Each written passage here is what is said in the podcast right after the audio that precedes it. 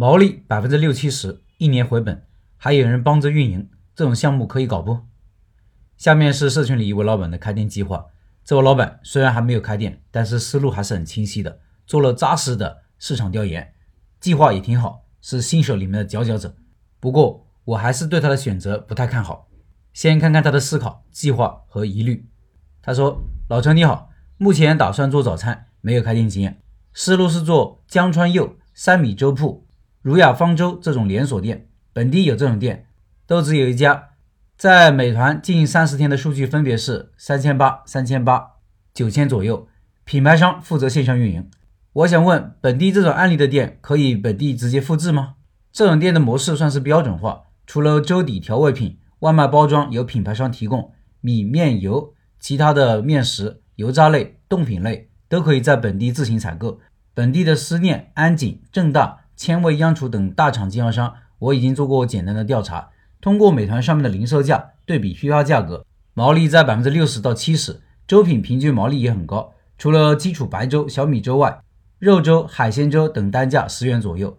有一些顾虑，可能因为是早餐的起早贪黑赚辛苦钱的概念，大部分开店人没有进入这个赛道。但是技术门槛低，很容易规模化。目前千味的早饭师、阿里的何小马都已经在大本营区域试点，一旦通过验证，大规模扩张就变成红海市场。早饭师也开放加盟，所以加盟运营品牌不如直接加盟大厂。倾向于加盟的原因是产品的更新跟得上节奏，毕竟不会做饭，研发这一块是弱项。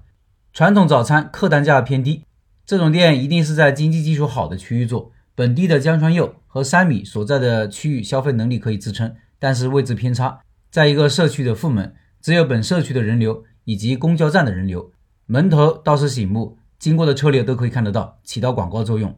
推算了一下成本，按照一家店来计算，流水保守计算，成本高值计算，和外卖销售数据以及品牌商的后台数据综合对比，取平均值每月七万的流水，扣掉食材以及包材成本三万五，房租六千，人工一万，四个人每个人两千五，线上推广费三千，水电燃气费五千。前期加盟费、装修、设备等投入摊销一万，品牌商线上运营客点百分之四，基本能做到一年回本，达到心理预期。因为没有做过运营，都是个人推断。上面的数据，请老陈给予指点。所以做好选址，复制这个店的模式，在外卖基础上做好堂食。坐标辽宁的三线城市，请老陈分析一下可行性，多给一些建议。另外问一下大家吃早餐的习惯，除了路边摊，喜欢在家附近吃呢，还是到工作地方附近再吃？或者多数去喜欢的店，偶尔换换口味，选址在社区还是写字楼附近好呢？以上是老板的计划和疑惑，下面再说说我的看法。从文字上看，老板基本上已经说服自己去加盟了。我这里说两点，可能只有开店后的人才能明白的真相。第一，关于纯外卖店的毛利是很难达到百分之六七十的毛利的，老板的算法有误，不能只看外卖平台的价格，还要看商家到手的钱，这两个相差巨大。一个三十块钱的东西，商家拿到手可能只有十五，甚至不到一半。平台有一套复杂的算法，原价经过满减、抽成、各种券、红包、补贴之后，到手就大大减少了。我店里毛利早期只有百分之四十左右，经过好几年的努力，现在的毛利也就百分之五十多，而且是去年才提上来的。这还是在我们产品有一定的竞争力、有独特性、掌握核心技术、经过多年的运营、有一大批忠诚顾客的基础上的成果。我很难想象没有差异化的产品在外卖平台上能有百分之六七十的毛利。